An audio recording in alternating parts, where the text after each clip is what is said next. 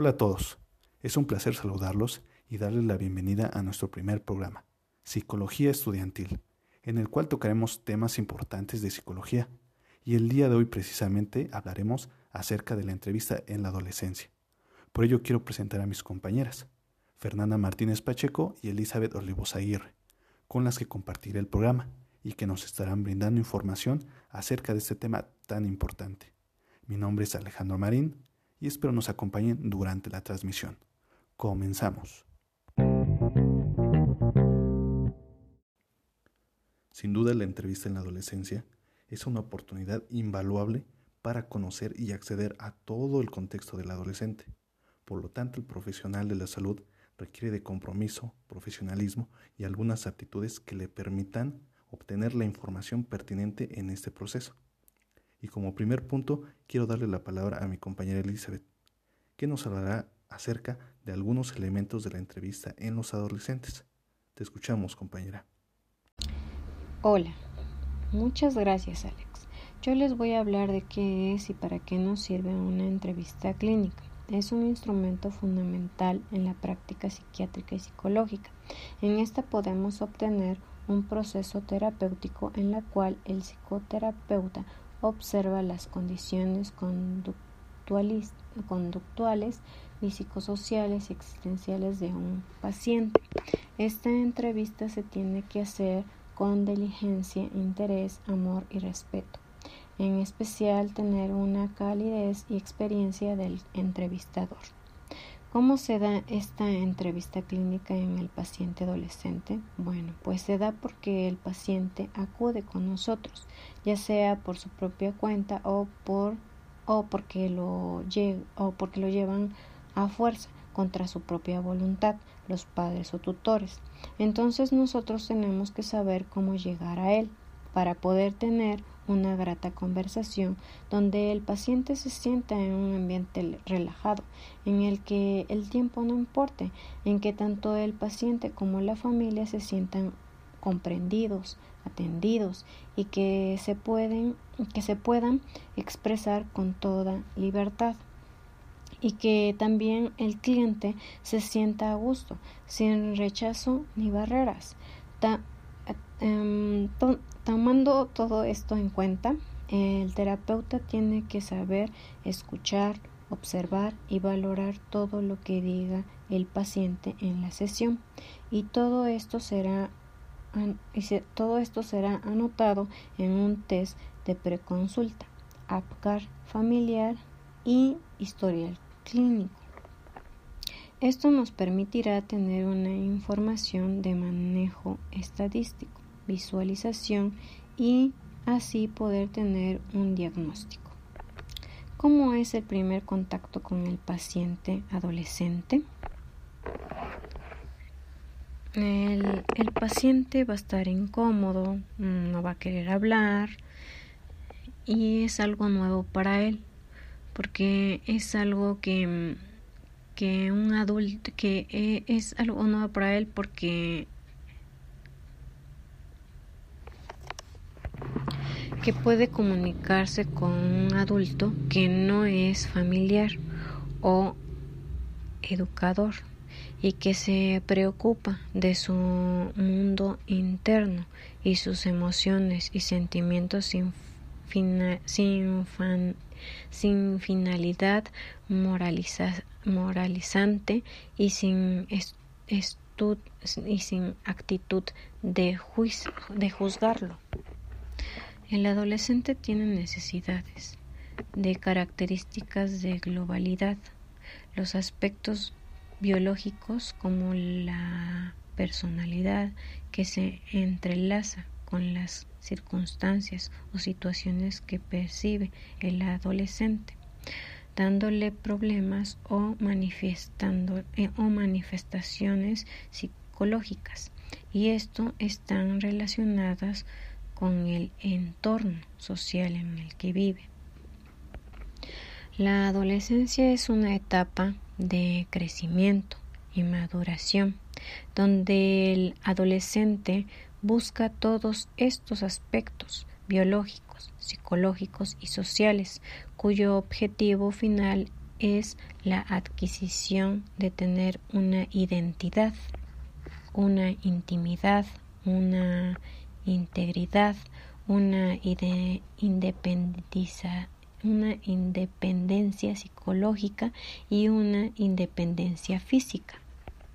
El profesional de la salud es el segundo protagonista de esto. Es el que es el que es el que realizará una utilización específica para adolescentes.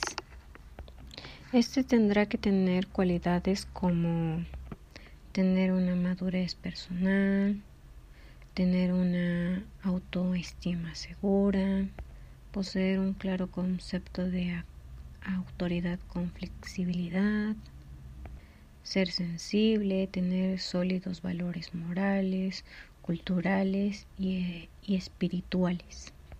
Que estos valores sean congruentes con los de su género, una adecuada comprensión, un libre de perjuicios y doble moral, una capacidad de comunicación sincera y fluida y un gran conocimiento adecuado de la problemática.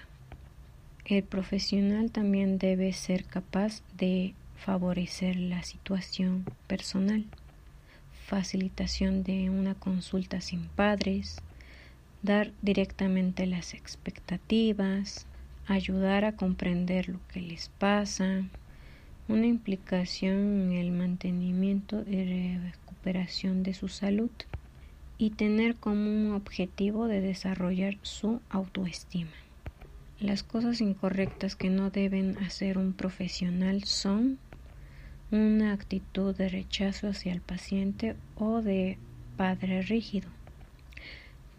Tampoco debe caer en, la tentación de asumir el papel de padre sustituto o salvador.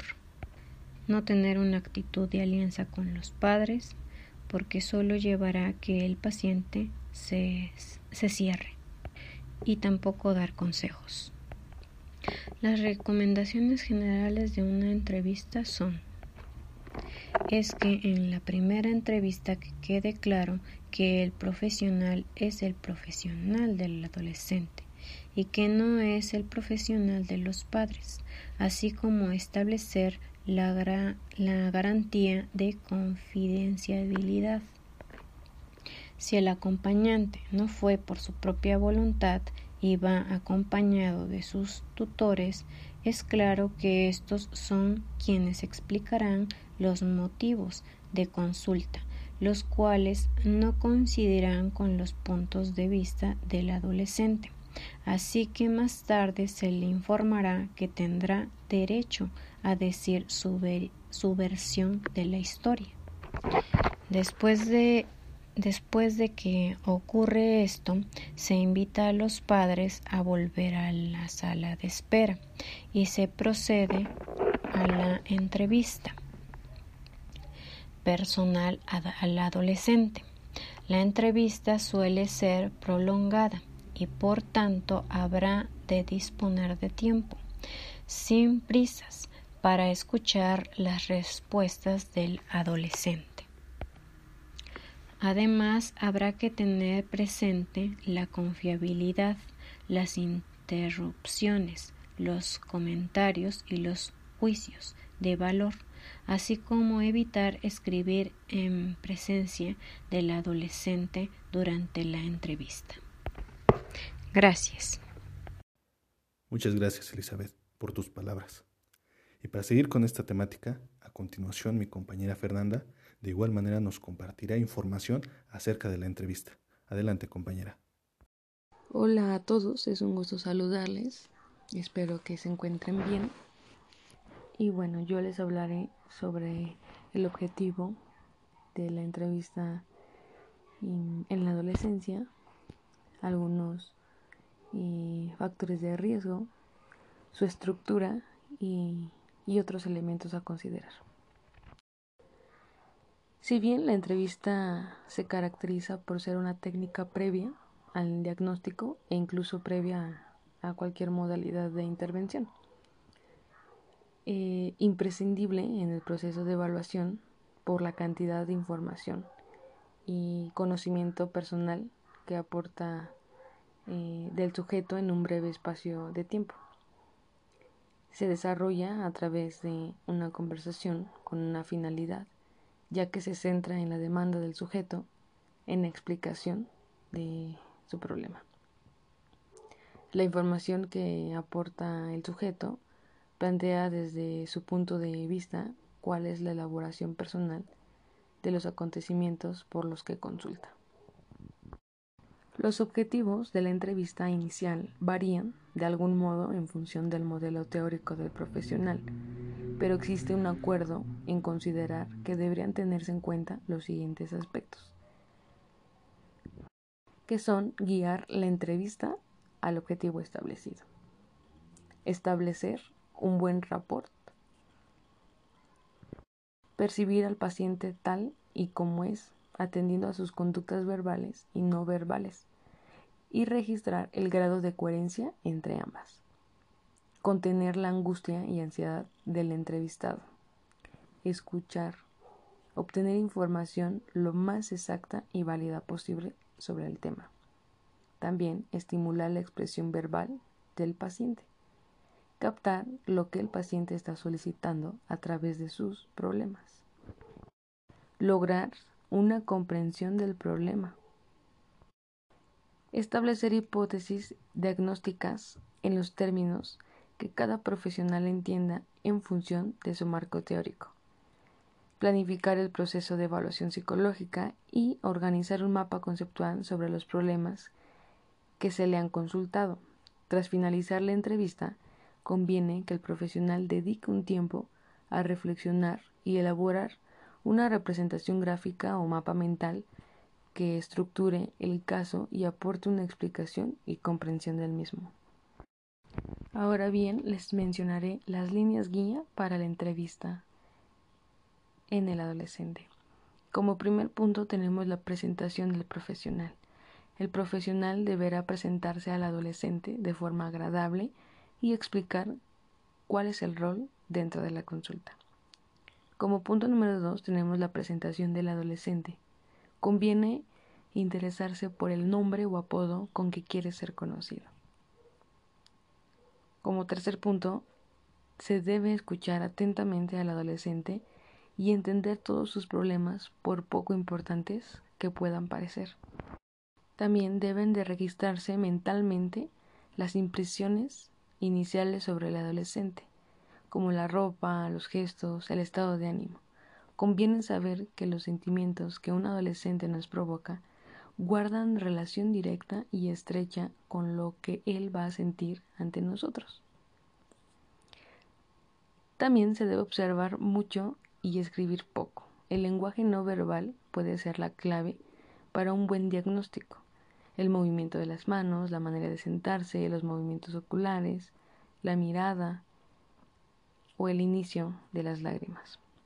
También es fundamental establecer una buena relación entre el profesional y el adolescente.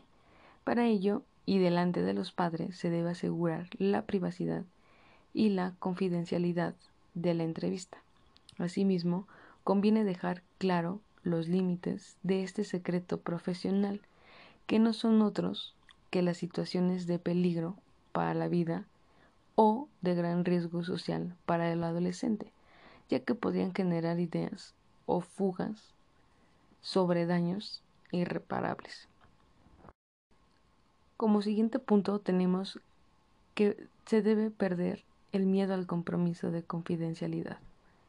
Cuando un adolescente nos ha confiado conflictos importantes que, sin rayar el riesgo, pensamos que deberíamos ponerlo en conocimiento de sus padres. Se trata de exponer llanamente al adolescente una opinión bien argumentada sobre la conveniencia que el profesional ve en poder mantener una charla con los padres sobre aquellos temas más espinosos. Se le propone al adolescente una reunión de tres partes en la que el profesional va a asumir el papel de abogado defensor del adolescente. Esta sencilla técnica proporciona experiencias muy gratas con el trato con adolescentes y sus padres. Se debe usar un lenguaje con el que el adolescente se sienta confortable. Hay que evitar usar el argot juvenil de moda. El paciente busca un profesional sensible y maduro y no espera que lo atienda otro adolescente. Se deben evitar los silencios prolongados y comentarios que impliquen un juicio de valor. Los largos silencios suelen no ser tan favorecedores, puesto que pueden ser interpretados por el adolescente como hostilidad y desinterés. También se debe considerar seriamente todo comentario que el adolescente haga y hace cuando está en las manos del profesional para que se sienta valorado como persona y como adulto, nunca como un caso clínico. Y bien, durante la entrevista conviene explorar todos aquellos detalles que le interesan al profesional sobre la vida del adolescente, empezando por el motivo de consulta. Ya habrá más tiempo para investigar antecedentes personales y familiares, la historia escolar o laboral, los hábitos y estilos de vida. Los adolescentes necesitan explorar los límites, cuestionar las normas, enfrentarse a sus dudas y emociones, desafiar las potencialidades de su propio cuerpo y establecer unas nuevas formas de relación con los adultos. Se trata de manifestaciones normales de la crisis fisiológica de la adolescencia. Solamente cuando estas situaciones se repitan con excesiva frecuencia o excedan los límites del comportamiento, podremos hablar de conductas de riesgo. En las conductas de riesgo suelen existir conciencia del peligro. Se corre, pero prima un sentimiento de invulnerabilidad y una necesidad de demostrar a uno mismo y al entorno la capacidad de desafío de la norma. Finalmente, las situaciones de riesgo se definen como aquellas circunstancias que ofrecen un riesgo a toda la comunidad o grupo social. Una situación de riesgo que afecta a la adolescencia y juventud puede ser la permisividad en el uso de las drogas o las exigencias que se imponen en la práctica de determinados deportes. Una situación de riesgo se ha relacionado con los trastornos de conducta alimentaria, puede ser el excesivo culto a la imagen corporal. El objetivo de la entrevista es la obtención de información sobre el adolescente y su entorno, Habitualmente el adolescente es arrastrado hasta la consulta por sus padres y aparece ante nosotros temeroso, desconfiado, depresivo o preocupado. En otras ocasiones, sus mecanismos de defensa lo hacen aparecer expansivo, charlatán, fanfarrón. En la adolescencia eh, es una etapa donde los jóvenes son más vulnerables y pueden ser víctimas del alcoholismo o de la drogadicción. Y bueno, por esto les presento algunos factores de riesgo en la adolescencia. Y tenemos el alcohol y las drogas. En esta etapa se producen los primeros contactos con el cigarro, el alcohol y otras drogas. Y algunas formas de manifestarse en el adolescente es porque se muestran aislados, deprimidos, cansados, descuidan a veces hasta su aseo personal, se comportan demasiado eh, hostil, deja de cooperar en la casa, tiene nuevos amigos de los que se niega a hablar, no quiere decir ni dónde ni, ni qué va a hacer. Sus calificaciones escolares bajan de forma significativa y el dinero u otras cosas de valor desaparecen eh, pues de la casa. Otro factor de riesgo son los desórdenes alimenticios, donde el adolescente comienza a perder peso repentinamente sin motivos médicos, reduce mucho la cantidad de alimento que ingiere, hace demasiado ejercicio, le aterroriza subir de peso. Otro factor de riesgo es la depresión y el suicidio. Existen diversos factores que afectan su estado emocional y que son responsables de muchas muertes en los adolescentes. Algunos factores pueden contribuir a un estado de depresión severa y estos pueden ser situaciones de conflictividad familiar o divorcio, la pérdida de un ser querido, el abuso de drogas, el rechazo por los amigos, excesivas preocupaciones en el ámbito de la sexualidad. Si bien los factores de riesgo y de protección pueden afectar al adolescente durante su etapa, cada etapa ocurren riesgos que se pueden cambiar a través de una intervención preventiva. Se puede cambiar o prevenir los riesgos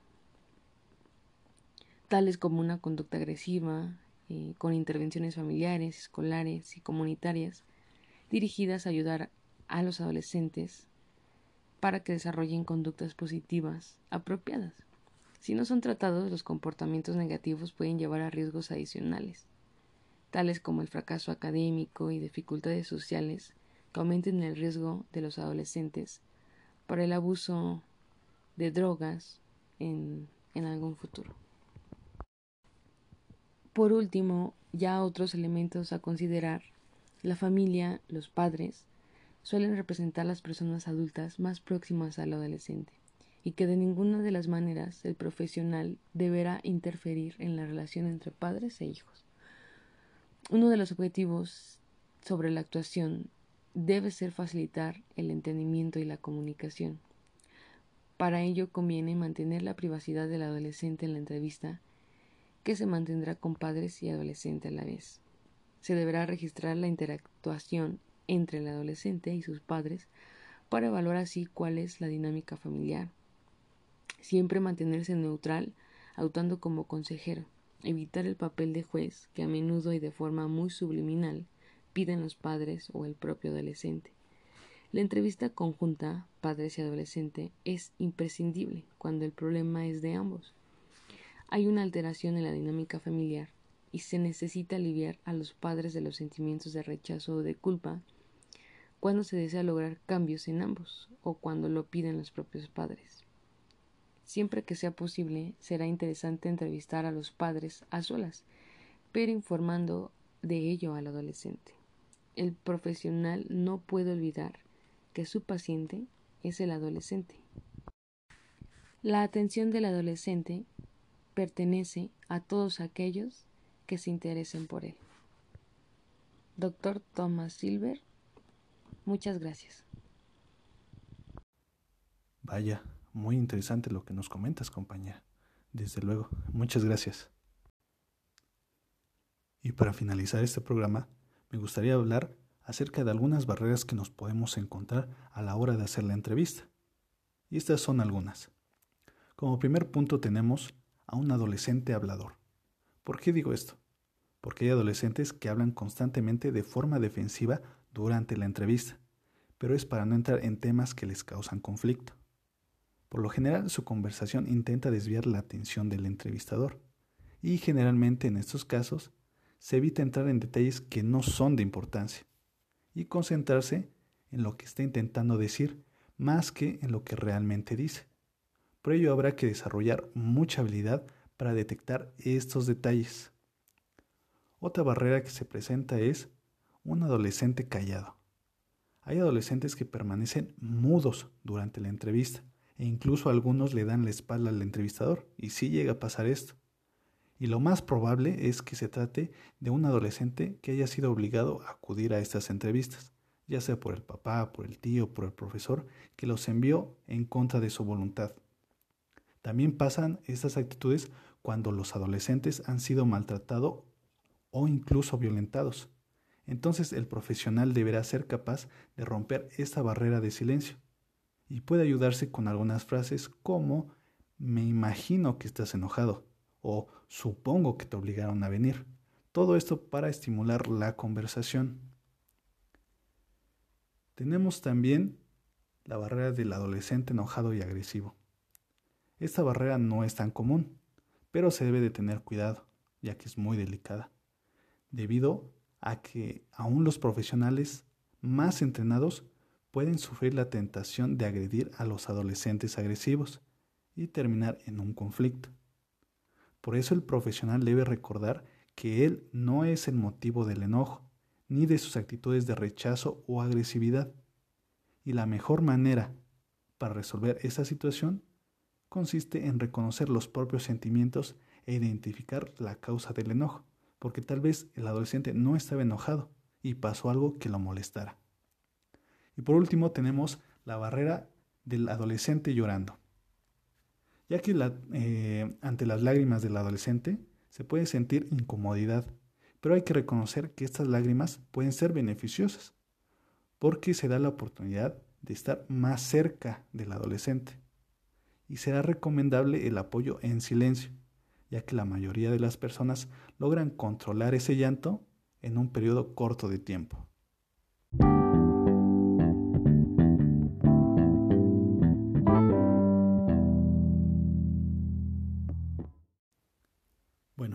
De esta manera concluimos nuestro programa. Les agradecemos por escucharnos sobre estos temas tan importantes que no muy comúnmente se hablan. Espero que les haya gustado. Hasta la próxima.